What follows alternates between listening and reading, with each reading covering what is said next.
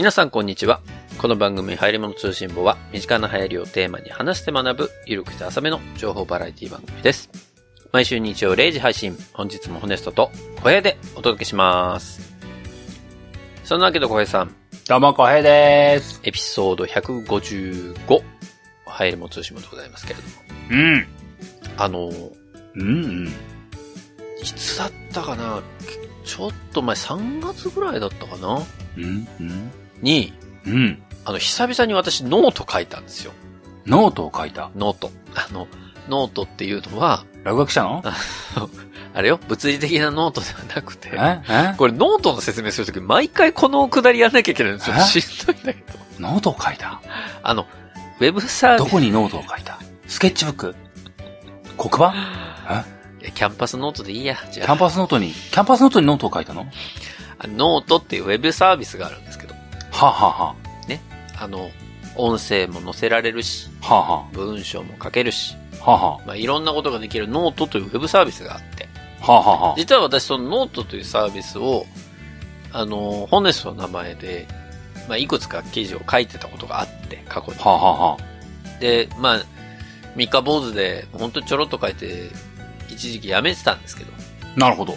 ちょっと最近、ちょっとやりたいことあるなと思久々に書いたんです、3月末ぐらいに。うん。で、それがあの、ポッドキャストでやってみたかったことっていう題で書かせていただいたんですけど、うん。これ何かというと、過去にね、ポッドキャストのポッドキャストっていう、あの、ハルさんがやられてる番組で、ハルさんの番組で。で、ハルさんと話したと思うんだけど、なんか、いつかイベントをもしやった時に、うん。なんかこのポッドキャストを編集してる人たちを集めて、うん。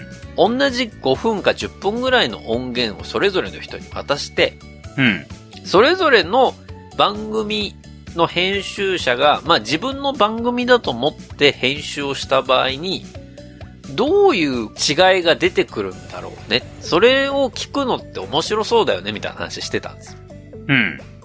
まあ確かに、こう編集者によってね、こだわるポイントってきっと違うでしょうから、うん。まあ僕とかはハルさんとかも細切れでバーってやる時もあるし、まあ人によっては、ほぼ編集なしで、まあ効果音ぐらい入れておしまいの人もいるだろうし、うん。なんかそれぞれの色出そうだよね、みたいな話をしてたんだけど、なるほど。いやそれを、あ別に、なんだろう、イベントじゃなくてもできるじゃん、とは思ったのよ。うん。ネットでやりゃいいなと思ったんだけど、そうだね。その音声を用意するのちょっとしんどいなと思ってたのね。しんどいか。まあ別に小平さんと撮ってもいいんだけどさ、なんかそうすると僕が編集すると、なんかただのハヤツになっちゃうし、そらそうだわな。なんか面白みがないじゃない？なるほど。だからそういう、その編集をされるっていう思念のない音声データって、なんかフリーのものあったらいいのになと思ってたの、ずっと。うんうん。で、最近になって、あの、どんぐり FM さんがね、おどんぐりさんが。どんぐりさんが、どんぐりトラックバックというのを始めますと。はいはい。あの、フリー、フリー素材化するってそうそう。どんぐり FM の過去何百回っていう回はすべてフリー音源にします。で公開しますとで。好きなように使ってくれていいですと。うん。でそれは各ポッドキャストの中で一部だけ引用して、どんぐり FM さんでこんなことやってましたっていう風に使ってもいいし、うん。えーまあ変な風に編集をしなければ、うん。まあ、どんぐり FM もそのまま流してくれてもいいし、まあ、いろんな、もう好きに使ってくれていいですっていうような企画をやられてたので、うん。これじゃんと思って。それか。この音源使って、僕がやりたいと思ってた、その複数のね、編集者の人たちに同じ音源で編集してもらうってことできるじゃん、と思って。なるほど。どんぐり FM を使った e スポーツ化が、そう。ポッドキャスト編集 e スポーツが。編集 e スポーツをやろうってことで、そのノートを書いたんですよ。はあ、はあはあ、それをノートに書いたと。はい。で、それ公開して、まあ、何名かの方からね、あ、これ参加したいっていうようなところを、えー今、まあ、表明いただいてて、お、バトルロワイヤルが始まる。まあ、これから始まるんですけど、一応その締め切りをね、まあ、一旦の締め切りとしては4月の末っていうところを置いてるんですが、好きだね、待つっていう言葉。末の人間だからさ、俺。ほんと好きだね。この十何年間俺末で生きてたからさ、俺 まあ、なので、この、一旦4月の末までに来たもので、えー、もう一回ノート書いて、それぞれこんな違いありました、面白いですね、みたいな話にしようと思うんだけど、まあ、それ以降もね、引き続き、もし投稿いただいたら、あの、その都度やっていきたいな、というふうには思っていますという企画を立ち上げましたので、はで、これあの、別に番組持ってる方でもいいですし、自分あんまりそんな番組持ってないけど、これ参加したいわっていう方がいらっしゃれば、ぜひ、どんどんね、皆さん参加いただける企画にはしてますので。あ。でもあれでしょ、編集する人ってことでしょ？そうそう、あの、編集ができる人。あの、今までやったことないけど、これを機にやりたいわっていう人でも別にいいよっていうことね。うん。なので、えっと、一応、どういう条件かっていうところは私のノートにですね、まあ、ツイッター経由していただくと早いと思ポッドキャストでやってみたかったことという記事で、えー書いてありますので、で、そこにあの、どんぐり FM さんの、えーアーカイブも、あの、置いてありますし、どこの回をみんなで編集しようっていうところも書いてありますんで、ぜひね、参加したいわっていう方がいらっしゃれば、その記事、読んでいただいて、応募いただけたらなというふうに思いますよ。なるほど。まあ、どういう結果になるかわかりませんけどね。今のところまだ応募はないので。ないかい。はい。い今はね、まあ、これからどうなるかっていうところですけど。うーん、なるほどね。はい。まあ、そんな私が立てた企画の宣伝でございました。お願いします。まあ、そんなわけで今日は、小江さんが持ってきていただいたお話をするんですけれども、うん。今日は何をやっていただけるんでしょうか？今日は家電対象の話をします。家電大賞ついに来ましたね。まあ、僕が1ヶ月ほど放置しましたからね。なんか、前回？あ、まあ、前々回か。家電大賞やれればやろうと思ったんですけど、一旦置いときますみたいなこと言ってましたもんね。うん。気乗りしなかったんですよ。気乗りとか なんかつまんねえな、家電対象って思ってね。そうなると、今日の回どうなるんだろうって思うけど。ちょっと気持ちを鼓舞するのに2週間かかったっていうところでしたね。そういうことね。自分の中でいろいろこう、練りに練るのが2週間かかった。ね、いや、練りに練ってはないな。これ一回ちょっと忘れようかなっていう2週間があって、これちょっと、えアベンジャーズの話して潰そうって思ったのが 前前回だったんですよね。あ、なるほどね。わかりました。まあ、今年の家電大賞、それがあって見てないんですよ、まだ。あ、そうなの？はい。まあ、ちょっと小江さんの口から聞こうと思ってたから、のがあるから。早速どんなね、その、ものが家電対象になったか、早速聞いていきたいと思いますよ。うん。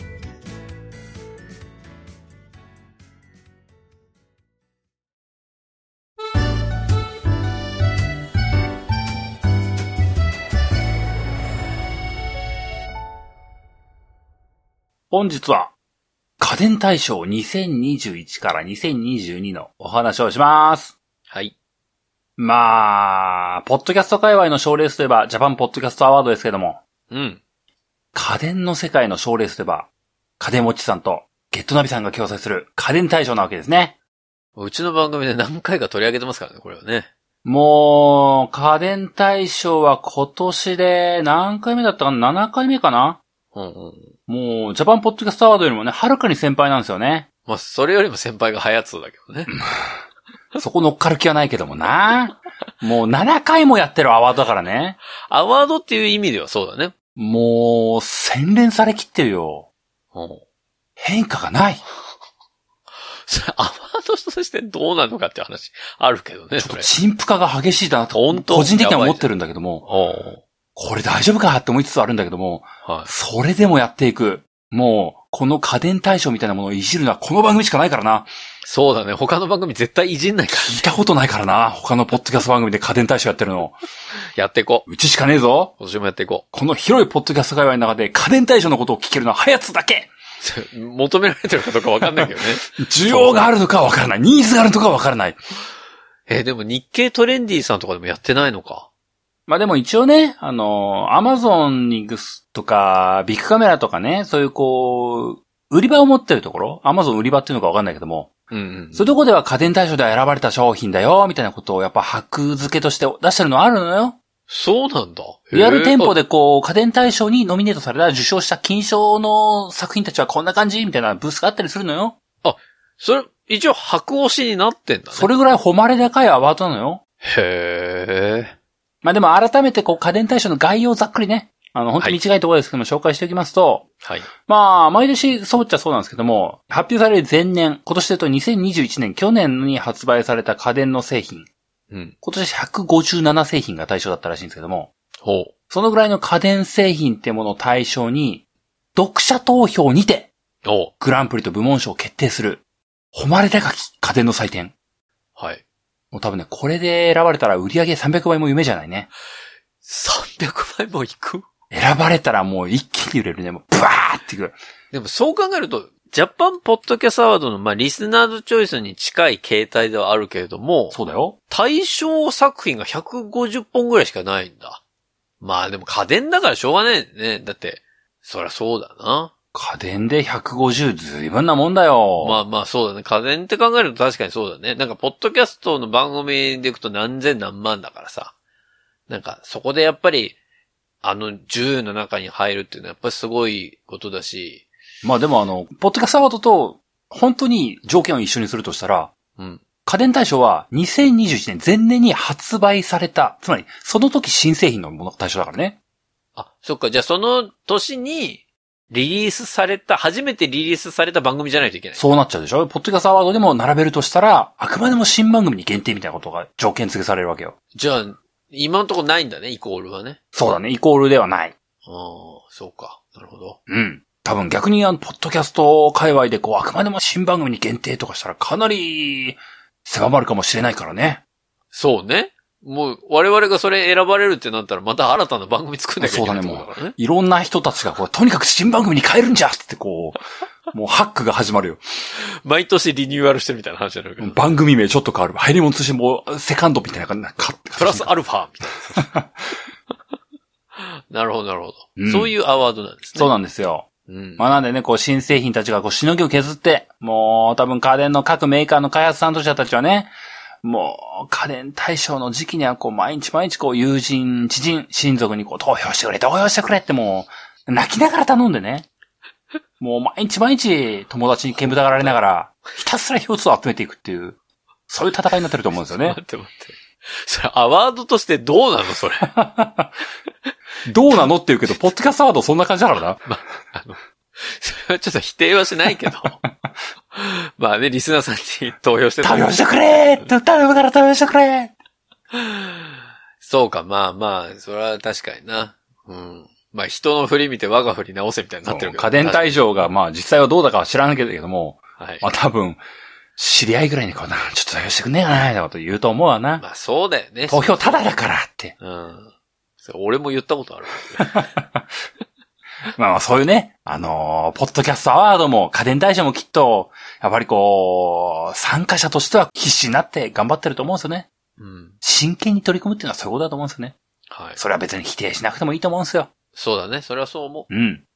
ただまあ、きっと、皆、参加している人たちは、真剣にやっているだろうと。う。うん。そういう目線で、僕は斜めに紹介していきます。ほそういうわけで今年7回目。去年は、ルンバ。ロボット掃除機のルンバが総合グランプリを受賞しておりましう。た。そうでしたね。うーん。今年は一体何が来るのかと。うん。まあ、いうあたりを、まあ、そんな期待せずに聞いていただきたい。はい。のんべんくらりとやっていくんでね。わかりました。で、今回は、今回はというかまあ、毎回一緒っちゃ一緒ですけども、まず最初にこう、部門賞どんなのがあるのっていうんだけ、ちょっとバーっとご紹介させていただこうかなと思います。はいはい。あれだね。いきなり、金賞の製品を挙げるよりも、本当に部門の名前、どういう部門があるのっていう部分をまず紹介していこうかと思いますよ。はい。ベストパーソナリティ賞があるよ、みたいなね。そういうのからまず話していきます。そういうことですね。はいはい。で、何があるのかというと、冷蔵庫、冷凍庫部門があります。はい。二つ目には洗濯機部門。うん。三つ目はエアコン部門。はいはい。四つ目が空気清浄機部門。うん。えー五つ目が除菌機器部門。まあ、ここら辺までは。はいはい。えー加湿器、除湿機、暖房機部門。おう掃除機部門。はいはい。ロボット掃除機部門。ああ、ちょっと怪しくなってきたね。こ炊飯器部門。れはいはい。キッチン家電部門。うん。こだわり調理家電部門。こだわりってついてんな。うん。美容家電部門。はいはいはい。健康家電部門。ああ、ありますよね。おうち時間充実家電部門。あ、今年のっぽいな、それ。テレビ部門。おう家電ウォッチ賞とゲットナビ賞。はいはいはいはい。というのが、えー各部門のラインナップとなっております。おうち時間云々が今年オリジナルみたいなやつだ。そうね。まで、まあ、ちょっと戻ると、あの、除菌機器部門も2、3年前に、まあ、コロナ禍入ってからできたようなもんだったなっていう気がしますよ。なるほど。それまでは空気清浄機部門みたいなんで、こう、まとまってたんですけどね。ああ、そうかそうか。細分化されたんですよね。うん。一応なので、こう、時代柄っつうのは反映してますね。うん。今年ならではの、みたいなね。そうね。まあ、うんアワードだからね。そう。なので、こう、正直部門は増えていく一方。笑っちゃった。ポッドキャストアワードでも似たような感じだなと思ってた。だんだんね、こう、細分化するしかなくなっていくんだね。そうよ、ウェルビーイング賞とかできてるよ。そう。本当僕ね、こう、だんだんインパクトが薄くなっていくんだよね。そう。何が何だっけみたいになってくんだよね。え、何にノミネートされたんだっけみたいな話になるから。そうそう。と言ってあんまり増えてもね、こういうの良くないんだよなって本当思います。そう、まあ、確かにそうだね。うん。まあ、このぐらいの部門がある中で、うん。この番組を聞いている皆様には、どの製品が来るのかっていうのは、うん。正直予想もつかないと思います。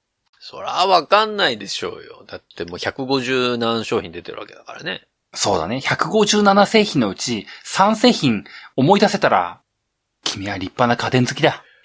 いや、そうか。去年出たものだもんね。言える？3つ？うん。もう多分言えないよね、普通にね。おなんか、なんか出てるよなってのは分かっても言葉にできないよね。もう言語化できない。炊飯器が3個ぐらい出てたよ、多分。多分多分。象印と、なんか、そう、象虎がなんか、春と秋ぐらいに1個ずつ出したんじゃなかったっけ？まあそうだね、そうだね。もう本当そういうレベルで追っかけていくしかないでしょ。そうね。まあ、真面目に聞かなくちゃないんだけど、入り物としても真剣に聞いてたら、まあ僕が家電の回、まあ10回ぐらいやってると思うんでね。そこら辺を言ってけば。大体今年発売ですみたいなこと言ってるからね。あと冷蔵庫か。そうそう。それこそあの、去年出たあの、バルミダのザ・ブリューとかもだね。そうね。ザ・ブリューもそうだし。例えばああいうのがこう、先行対象になるわけですよ。あと、まあ、どうせ、どうせって言い方あれだけど、ダイソンとか出してるでしょ？そうそうそう。新しいやつ、ね。掃除機新しいのとかねうん。うんうんまあ、パナソニックはドライヤーとかきっと出してるだろうしうん。うんうん。まあ、そこら辺なんだろうな。そう。なんてざっくりした。だって、覚えてないもん、全部。え、ツインシェフとか？ツインシェフは2年前じゃないかな。あ、似てまあでも新製品出たかも僕も追ってないわ。ひょっとしたらマイナーチェンジで新製品出てるかもしれないね。可可能性はあるね。うんうん。はいはい。まあでもそういう世界観よね。その157製品あるんだけれども、うん、うん。実際部門があってまあ、冷蔵庫なんだとか、掃除機なんだみたいなことあるけども、うん。具体的に何っていうのは想像もつかないと思うんですよ。そうね。で、これはあくまでも読者投票なんですよ。そうか。まあ、ちょっとやそっとの波の家電好きじゃない人が参加してる可能性は大いにあるんだけども、うん。場合によっては、このハヤツを聞いてる皆様も投票できたんですよ。そうね。僕、去年のやつは投票したもん。そんな、まあ、投票してないかもしれないけども、そんなあなたが投票してもおかしくない賞なんですよ。そうね。確かあなたの思いつくもので、金賞が出てもおかしくないんだけれども、に。うん。何にも思いついてないでしょ？どの部門聞いても、一個も思いついてないでしょ？バルミューダの掃除機は？あ、でも、あれ2年前か。あれ何年前だ？あれ2年前じゃねえか？そうだよね。あ、ダメだな。全然思い出せない。いや、でもさ、今回のう、んうん。その家電対象の投票総数が何件かはわかんないけど、うん。めちゃめちゃ本気出せばさ、うん。はやつの人たちが動かせるぐらいの賞かもしれないってことだよね。まあ、仮にそうだとしたらやっぱり開発さんとしてはマジで、もう、投票してくれーって言っちゃうよね。言うよね、それはねリ。スナーズチョイスと一緒だよね。そうなっちゃうよねっていう。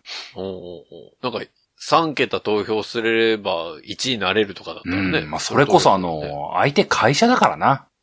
あの社員みんな応募しろよって言ったらあしちゃうしね。そうだそうだ。パナソニックなんか投票されたらもう一瞬で終わるからな、うんそれいいのかっていうのはあるけども、やってるかどうかは全くわかんないけども、そうね。そう、確かに。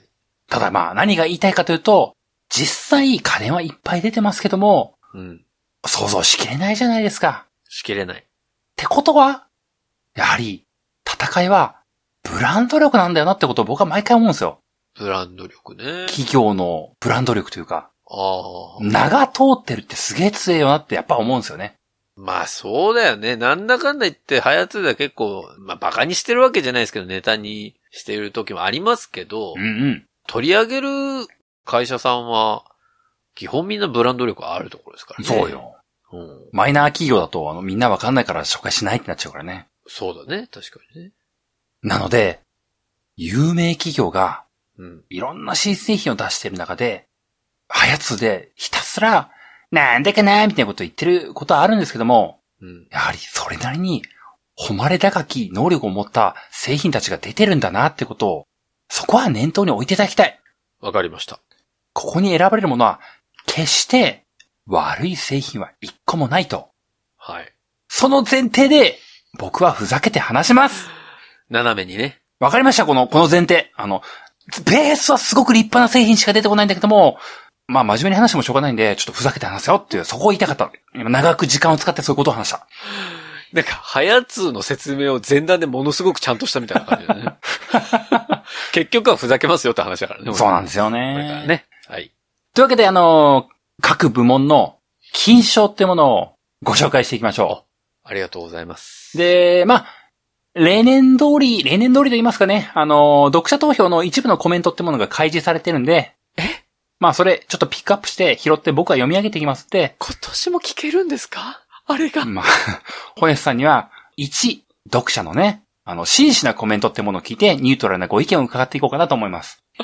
まあ、それがね、私のこうコメンテーターとしての役割でございますかコメントに対するコメントをいただくっていう。何の立ちしかわかんないけどね、これ。はい。というわけで、はじめは、冷蔵庫、冷凍庫部門から、はい。金賞は、パナソニック、お IoT 対応冷蔵庫 WPX タイプ。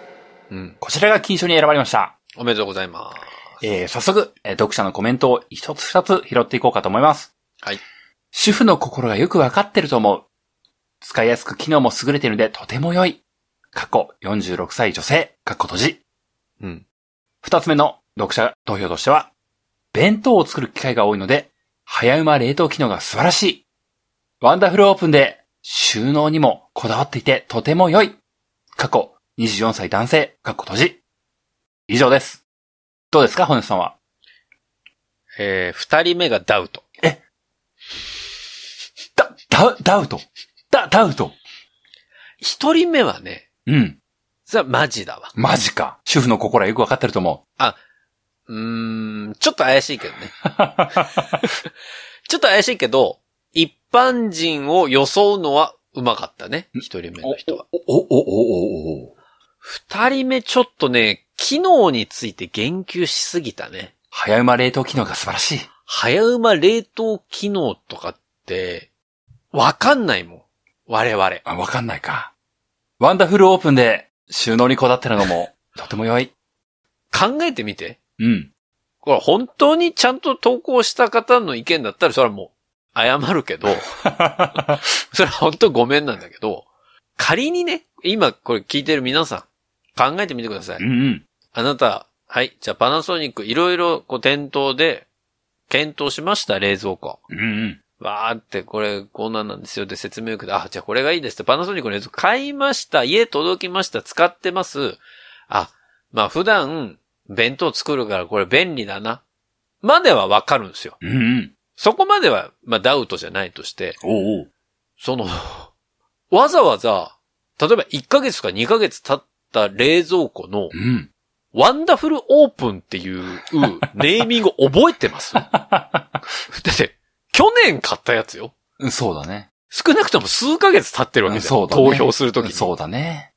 早馬冷凍機能っていう名前覚えてます？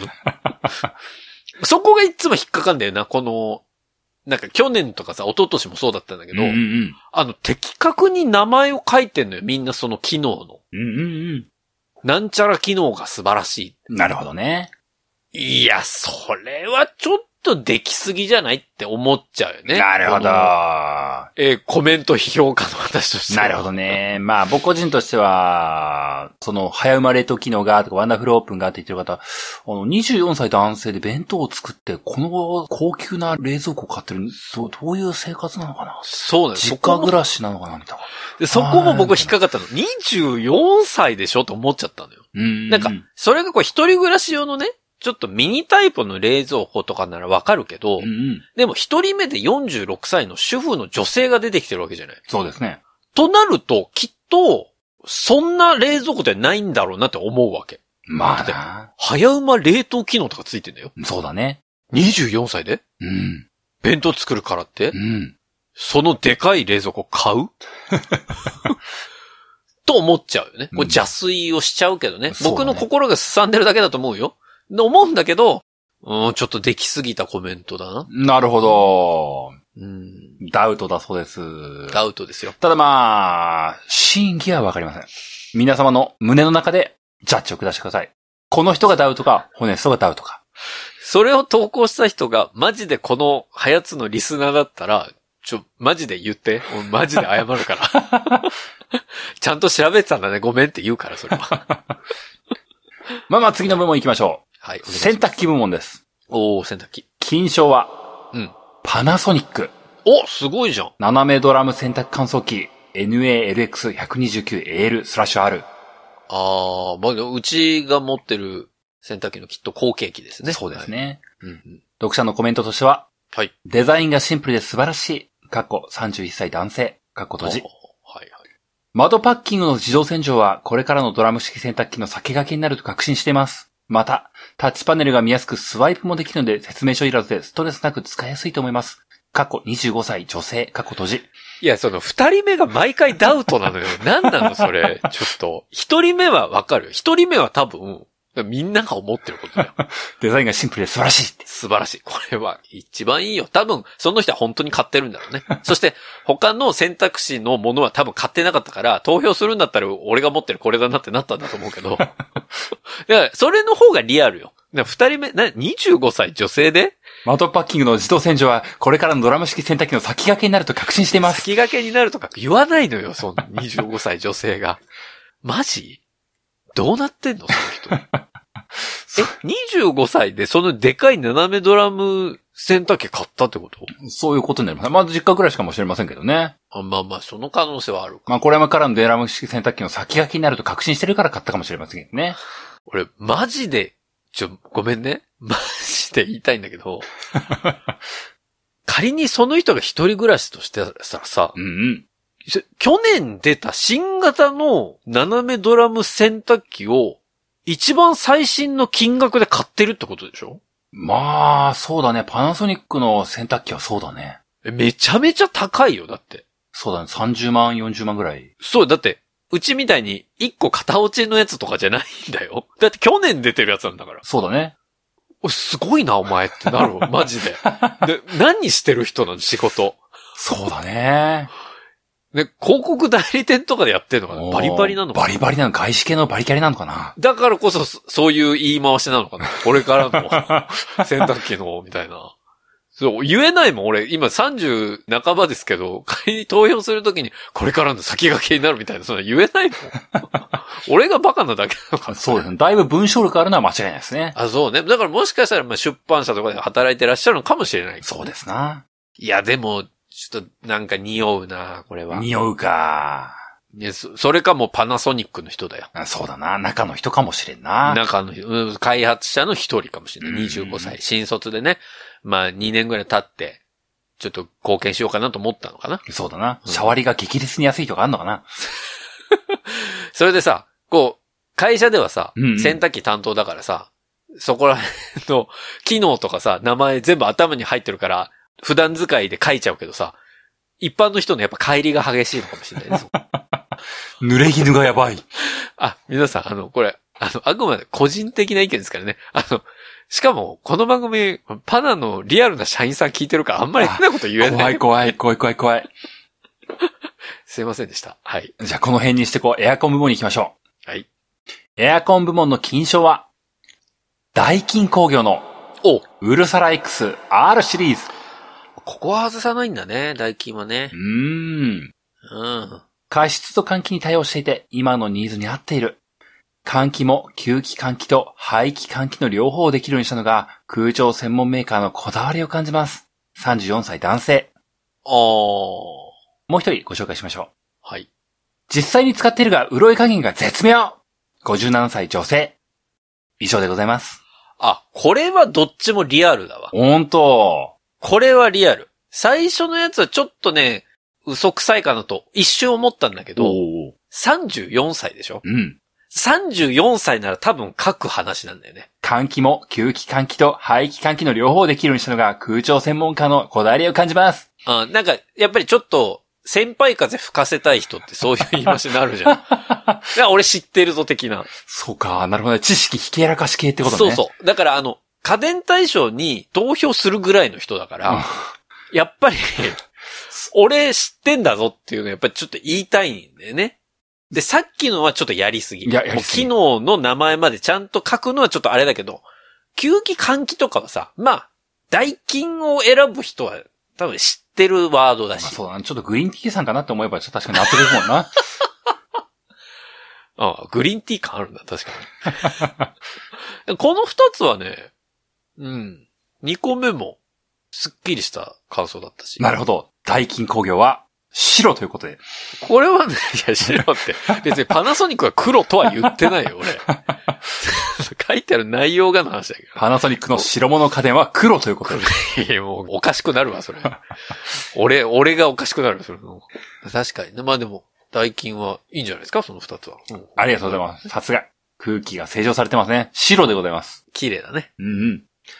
空気清浄機部門。こちらも金賞紹介していきましょう。はい。えー、シャープのお、え？プラズマクラスター加湿空気清浄機。KINS50。うん。読者コメントは内容が非常に地味だったんで割愛します。え、シャープさん、シャープさんまた次回よろしくお願いします。やらせはなかったってことだね。ちょっと地味すぎましたね。地味すぎ、地味すぎって言うなよ。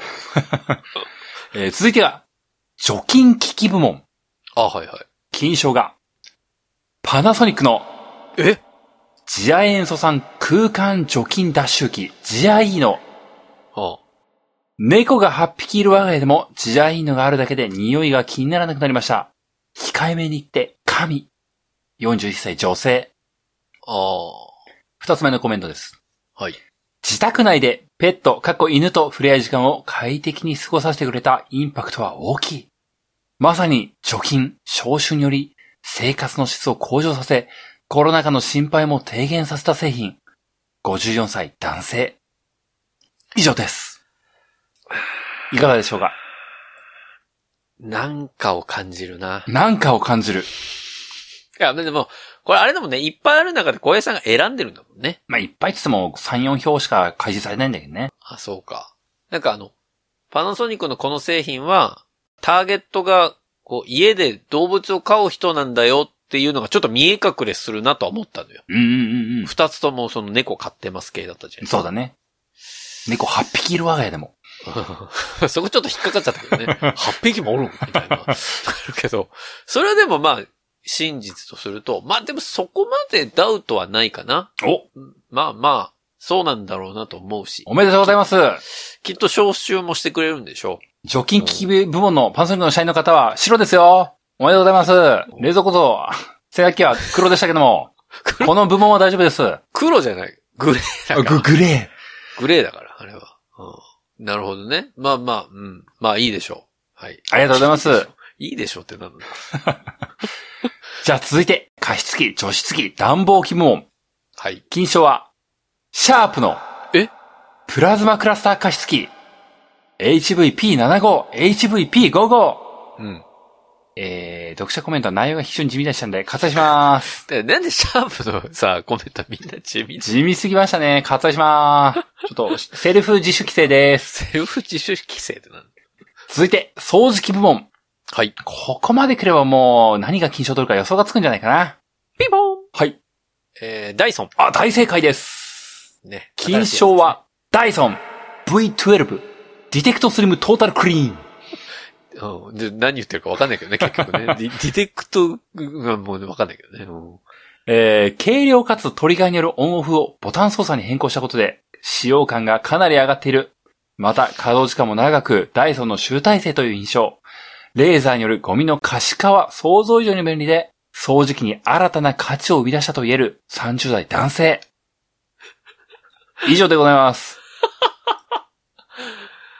いや真っ黒だよ、おい。ま、真っ黒真っ黒だよ。真っ黒とまで言われた。ちょ待って待って。はいはい。もう冒頭からちょっともう引っかかっちゃったよ、もう。え？そのなんかトリガーをボタンに変えたところがすごいみたいな話、トリガーのオンオフをボタン操作に変更したことで使用感が上がっている。いや、もうそいつだって前のダイソン絶対持ってなきゃおかしい話だもんね。まあ、熱烈なダイソンのファンはね、毎年買うよね。いや、買わねえわ。どんだけやねん、それ。いるけどね。iPhone 新型出たらとりあえず買っちゃうみたいな人いるじゃん？家電アドバイザーとか仕事にされてる方はいろんなもの試したいからって買うケースもあ仕る。事にしてるとか言うなこれ家電アドバイザーの方なのかな？もしかして。そうだ書いた方。あまあそうだな。アドバイザーの方とかな。まあ家電芸人の人かもしれんけどもな。いや、それだったらいいよ。それだったらまあダウトじゃないんだろうな。まあでも言ってることはさ、確かにそうなんだろうなと思うのよ。うんうん。うちトリガータイプだから、うんうちにあるの。ついつい手が当たって、ふんとかめっちゃあるんだね。これあの、ダイソンのトリガータイプの持ってる人たちならみんな経験してると思うけど、こう、わーって掃除してて、なんか、あ、ガンってう腕当たっちゃって、ふんみたいな。めっちゃあるのよそれがまあボタンタイプになることによって、そのフュンがなくなるのは確かに、あの使い勝手を向上するんだろうなと思うし、なるほどね。あと、やっぱり、こう CM 見てても、ああ、まあ確かに便利なんだろうなって思うのは、そのヘッドの LED ライトねう。んうんうん。埃が見えますみたいな。うんうんあ、確かにあると便利なんだろうなとは思うようん。うんうん。なんか、この文章自体がもう、その広告に使われている文章みたいなええの。綺麗だよね。まとまりが素晴らしい。まあそうだね。うん。なんか文字数制限とかあったのかなって感じちゃうぐらい、それマね。ジマジ。コンパクトに収まってるよね。ツイッターで書く文章かなと思っちゃうぐらい、綺麗にまとまってたから、これはちょっと、なんか、黒って言いましたけど、うんうん。一般人ではない。一般人ではない。一般人ではないよ、これお。墨付き入りましたね。名探偵ホネスさんの。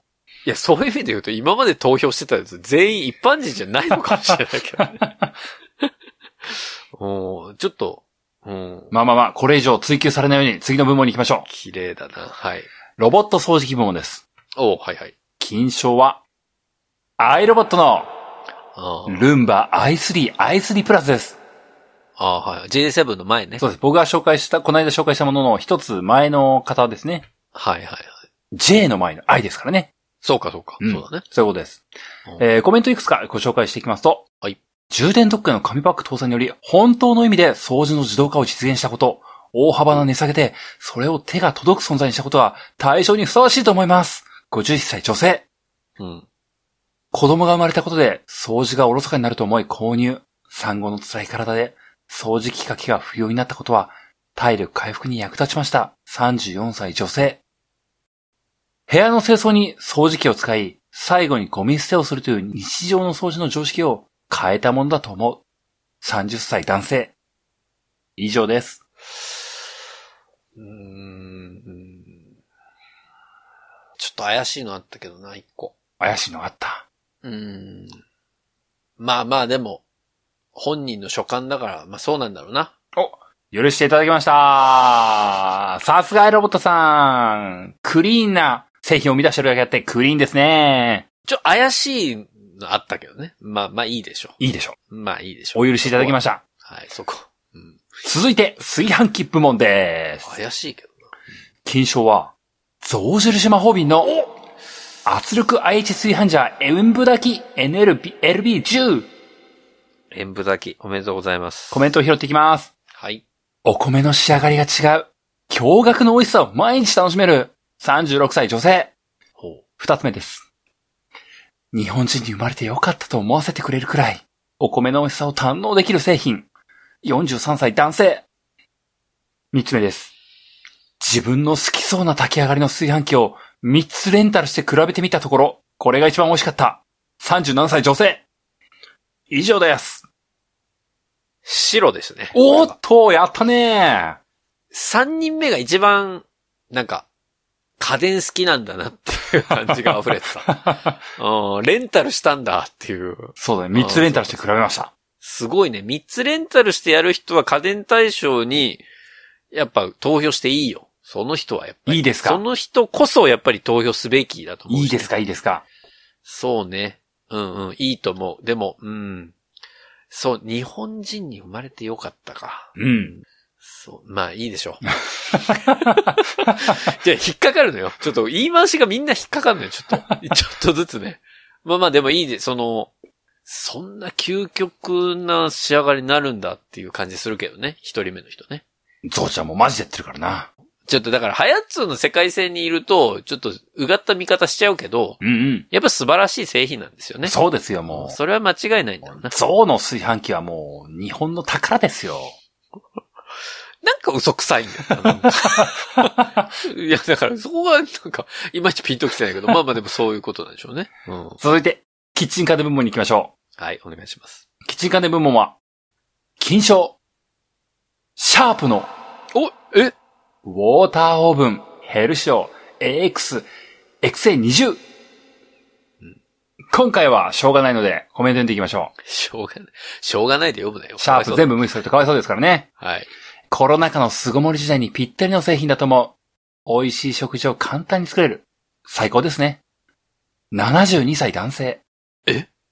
料理教室で様々な料理を失敗なく美味しく作れたんで購入。自宅でも大活躍です。食生活が180度変わったんで外食の機会も減りました。55歳女性。ウォーターオーブンの圧倒的性の揚げ物が蘇るのが素晴らしい。31歳男性。以上です。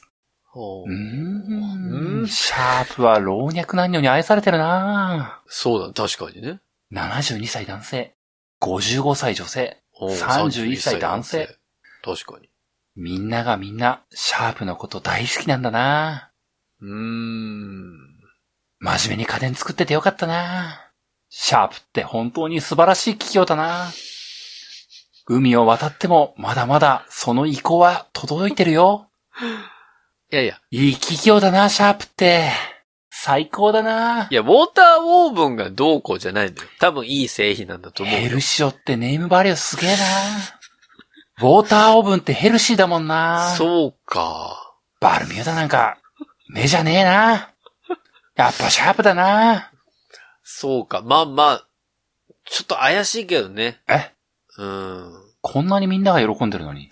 ハッピーしかないのに。な、俺が悪者みたいになってくるじゃん、それで。いや、でも、そうか、でもそうなんだろうな。料理教室でヘルシーを使ってんの？おうマジで？ダメ？いいよ。いいよ。いいけど、マジ最近の料理教室って、そオーブン中心なの？なんかもうちょっとこう、魚のさばき方とかさ、そういうのじゃないんだ。お手軽にね、自宅でも実践できるっていうのはね。シャープが主催してる料理教室とかなのかな？うんまあ僕も実際の事情は知らないけども、やっぱりこう、教室側もね、家電メーカーとコラボしたりはしますよね。あ、まあまあまあ、そりゃそうか。するよ、しますよ。ね。まあまあ、パン作るとかね。そうだねそう。いう時はまあ、レンジ使った方がいいですから。うん。まあ、いいものを置くってなったらやっぱシャープとか、それこそ、パナさんとかね。そうですねまあ置くんでしょうけうどね。ん。まあだからその料理教室のおかげでこの一票が入ったわけですから。そうですね。よかったんじゃないですか。でも72歳男性、巣ごもり需要、それはあれなんだ。うん。巣ごもりの方の投票ではなくこっちに投票したんだね。あくまでもね、キッチン家電部門ですからね。うんまあまあ、きっちまあ、間違っちゃいないけどね。うん。なるほど。難癖つかれちゃう72歳男性。危ない危ない。難癖つけてんじゃないですよ、別に。なんか、出だしがさ、その、ショーの名前になってるのから、入りがあったからさ。まあ、僕からこう、若干こう、足を引っ張るような補足を入れるとね、家電対象の投票ってかなりめんどくさいんですよね。ああ、まあ、それはそう思うなん。つったって、157製品から選ばなきゃいけないからね。あの、プルダウンがめっちゃ長いの、うんめちゃくちゃめんどくさいんですよね、あれね。うん、それは分かった途。中でやめようかなって思うよね、あれね。そうなると全員怪しくなってくる。本当にみんな投票したの？まあいい、いいでしょまあまあ、いい行きましょう、次。う。えーこだわり調理家電部門。ああ、はい。今年ならではですね。うん。えー、金賞は、J ファン、J ファン？アビエンマジックグリル。あのーたまにあるんですけども、あの、あまり大手ではないところのを出してる製品なんですよ。で、これ何かっていうと、ホットプレートなんですよ。へえ。超極薄のホットプレート。ほあの、いわゆるあの、ホットプレートっていうか、あの、どうしてもすごいでっかい、う。うんうんうん。なんだろうね、もう、ホットケーキ2、3枚、パンケーキ2、3枚一気に焼きますよみたいなサイズのものが多い中で、はいは下敷きくらいのサイズ。い。ちっちゃ？A4 サイズ ?A4 紙サイズぐらいのへえ。ものになってるんで、非常にコンパクトに収まるよっていうやつが出たんですよね。あ、一人暮らしには最適だね。そうだね、一人暮らしとか、まあ、うんあとは、ちょっとおしゃれ家電的にね、普通のホットプレートでちゃうとダサいんで、これでやりました、みたいな要素があるようなものになってます。まあ、それが金賞を取りましたと。というところで、えー、コメントもいくつか拾っていこうかと思います。はい。えー、薄くて軽くて便利。えー、ホットプレートの概念が変わりました。30歳女性。うん。えー、二つ目が、今までのホットプレートの煩わしさは、洗いづらさと収納に困ること。この製品は後片付けのイライラを払拭してくれた。小さいかなと不安だったけども、夫婦二人で使うならこの大きさで十分。59歳女性。ほう。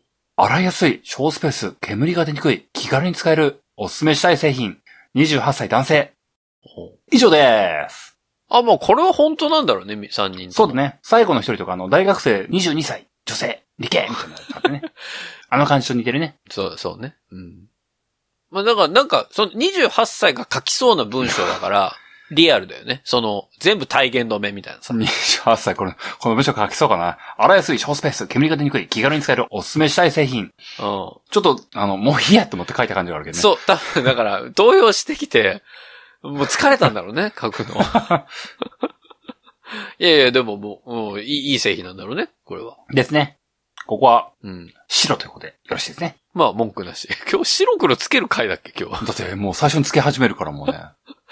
まあでも去年もつけたからな。今年もやっていこえー、次は美容家電部門ですね。はい。えー、金賞が、ダイソン、う。え、あ、スーパーソニック、イオニック。これダイソンドライヤーっすね。うんうんうん。コメントとしては、髪を乾かす時間がかなり短縮され、毎日のプチストレスが減ったので、私の中ではナンバーワンです。36歳女性。は二つ目が、純粋に他のドライヤーには戻れないと思った。32歳女性。あ。うん。三つ目が、これまで1万円程度のドライヤーを使っていましたが、髪のまとまり、速乾性が段違いでした。27歳男性。以上です。あ、男性でもそんな違うんだ。速乾性あるって感じるんだ。まあ、ホヤさんもたまにおばさんぐらいの長さになるから感じられるんじゃないですかね。あの、ついこの間までマジで、ほんと、おばさんかぐらい伸びてたから、もう何ちょっと、ちょっとしたショートボブみたいな。本当に。なんか街で歩いてると、俺より短い女性結構いるのよ。だから。そうかと思ってたけど。おーそう。まあそうか。まあでも、そっか。ちょっと長めの男性とかだと、やっぱり乾かすのに時間がかかるみたいな。へー。まあまあまあ。なんか、あれ、みんな、一般人を装うのが上手くなってきてるね。まあ、これあのー本当にね、家電対象の 応募投稿フォームの順になってる形になるんでね、この、この紹介順がね。疲れてきてんだ。そう、だんだん疲れてきてるんだよね。そっちの方がリアルってなんかちょっと悲しいけどね。ちょっともう、そろそろ終わらしてえなってみんな思ってるんだね。確かに、あの、どんどんどんどん、文章が短くなってきてるわ。なるほど。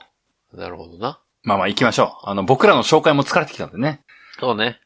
健康家電部門。はい。金賞は、タニタ。お体操系系 BC332L。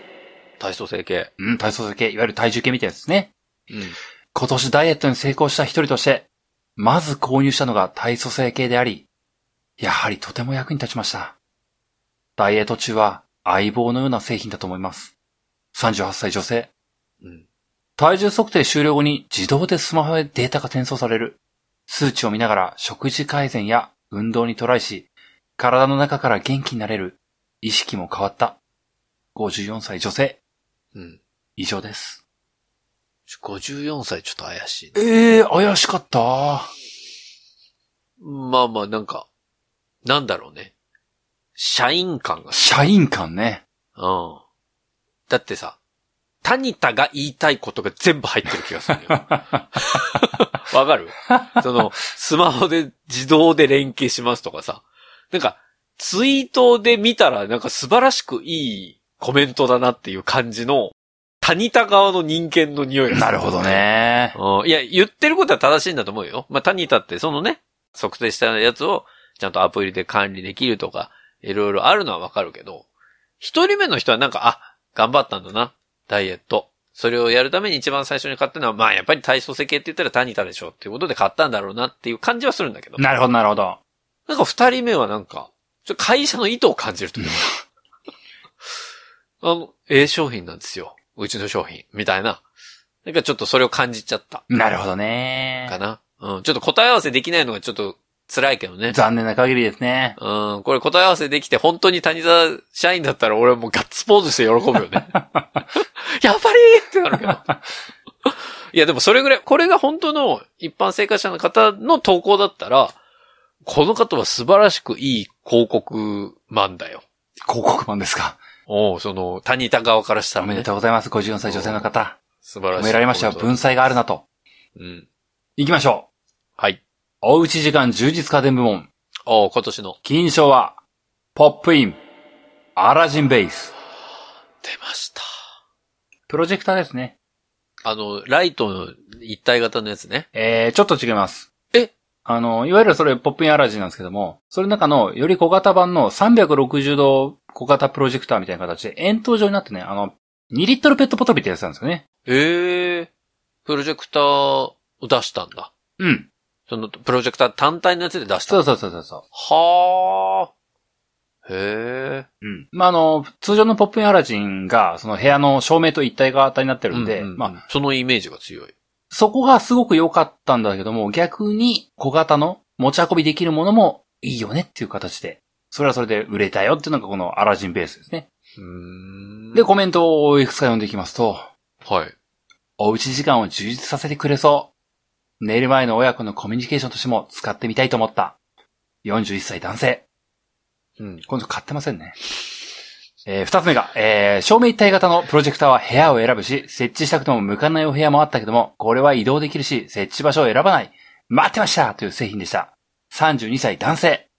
三つ目、うん。おうち時間が楽しくなり、非現実を味わえる最高の家電、夢があります。29歳女性。以上です。これ、あれだな。みんな買ってねえな。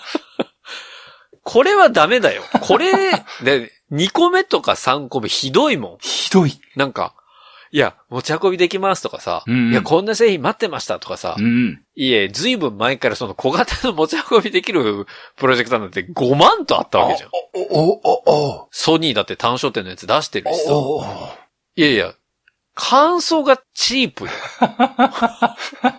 ちょっとね。これはだから、この人たちが投票した、したいメインの投票は別の製品があったんだろうね。他の、他のカテゴリーでこれだけは投票したいっていうのがあったんだろうね。流しで書いてると。この、そう、最後の方になってきて、いや、こんなおうち時間のやつ買ってねえし。あ、なんか、この製品いいんじゃない？うん、とりあえず書いとこう。持ち運びできるんだ。いやいや、プロジェクター基本持ち運びできるから。感想がダメよ、これ。これはちょっと、ポップインアラジン側に謝んなきゃいけないわけね真剣に購入検討していないと。してないしてない。ダメだよ、こんなの。こんなんで対象に選ばれても、嬉しくともなんともないでしょ、こんなの。いなんということでしょうか。急にやたらとエッジの効いたコメントが来ましたよ。や、これはだってかわいそうだよ。ポップイン側がかわいそうよ。なるほど、なるほど。なんか。うんちょっとみんなが気づかないうちに次の部門行きましょう。これで最後の部門です。はい。テレビ部門。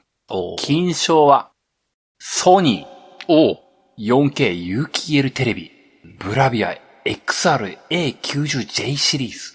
はコメント読んでいきましょう。はい。圧倒的な没入感、丸。36歳女性。あ。いいね。二つ目。コロナ禍のオリンピック・パラリンピック大会や 5G や動画配信サービスの普及で映像メディアに触れることが多くなった今年。最高の圧倒的な映像美を体感できた33歳男性。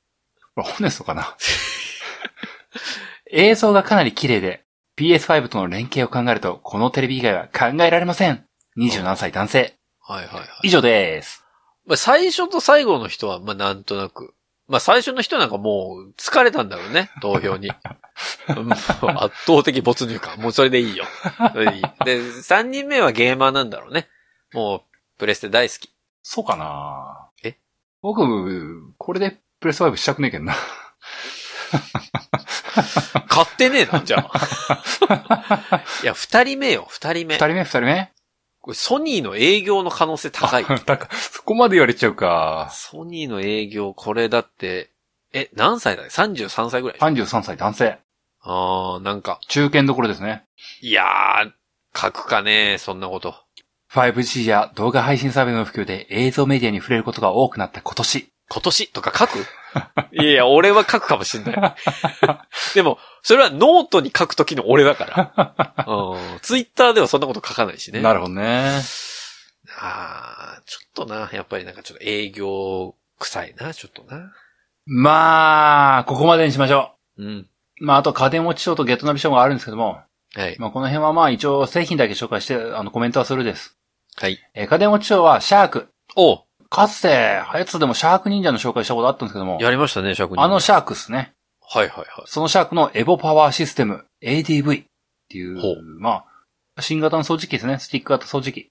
はいはいはい。これが選ばれましたよっていう。おーおめでとうございますで、。ゲットナビショーはパナソニック。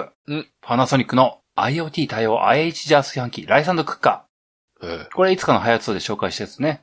うん。マイスペックってやつです。あ、あれか。うん、あれです。はいはいまあ、この二つは家電ウォッチショーとゲットナビショーなんで、それぞれあの編集長が選んでるんですよ。おうおうなのでまあ、ある種、編集者が普通に好きって選んだやつだと。まああるいは、これ選んでねって言われて、はいって言って選んだやつですね。それ、全然違うけどね、印象ね。これ選んでね、はいっつったらもうそれもう真っ黒だけどね。うんまあまあまあでも、それぞれのね、名前を冠した賞ですから。まあそれは別にいいんじゃないですかう。ーん。うん。まあ、そう我々はそこで終わっていきましょはい。う。じゃあもう長くもなりましたけども、はい。最後はグランプリです。グランプリは今年のグランプリ何かって話ですよ。各部門、もうざーっと紹介したけど、金賞。あのーもう覚えてないと思いますけども、いろいろありました。はいはい。聞いてる皆様もどれがだったかも覚えてないでしょえー、なんだろうなう。。この中のどれかがグランプリに選ばれています。グランプリね。うん。そんなわけで最後は、家電対象クイズです。はい。コメント名探偵、本屋さん。はい。もうずーっと聞いてくれましたけども、うん。今日紹介したものの中に、グランプリがいます。そのグランプリは、何でしょうか？去年が、だってアイロボットだったもんね。去年がルンバでした。うーん。なんか今年は順当に行くと、うん。いやでも世の中のことも考えてだと思うけど、うん。シャープのうん。加湿除湿空気清浄機。なるほど、プラズマクラスター。うん。残念流行る家電大賞2021から2022のグランプリ。正解は、アイロボットのルンバでした解散 今年も？えー、2年連続でしたえー、じゃあもう、いや、来年もあルンバの可能性あるよ、そしたら。まあ、もうむしろこの間僕ルンバ紹介した時今年ねえだろうって踏んだんですけども、ありましたわそうだよね。そう、そうだったよね、確か。あ、でも J7 ではないんだもんね。うん、去年出そうそうそうた愛だからね。そうそうそうそうそう。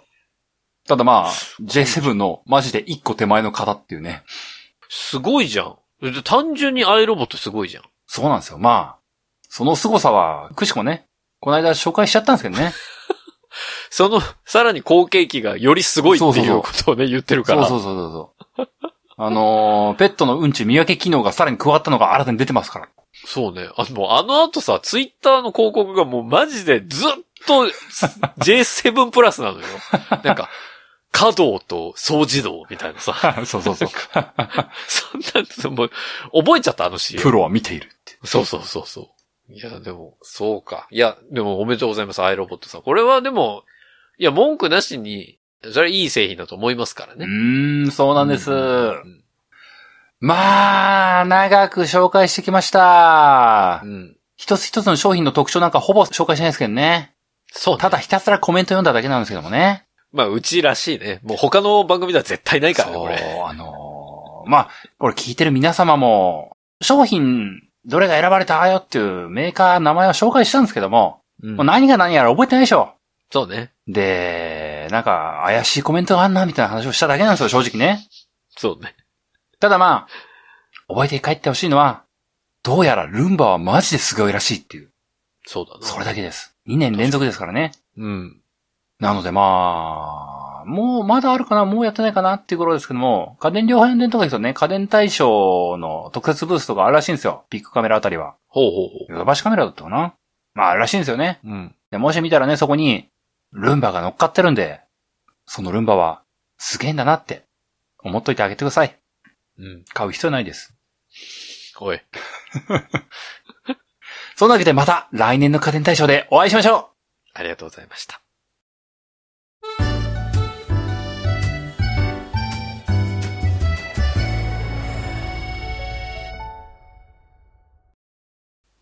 流行り物通信簿は、パーソナリティ2人が考える面白みを優先した番組作りを行っております。番組内での商品、サービスの紹介は、面白みを優先するあまり、誤り、語弊のある表現を用いてしまう場合がございますので、内容の審議によくご注意いただくようお願いいたします。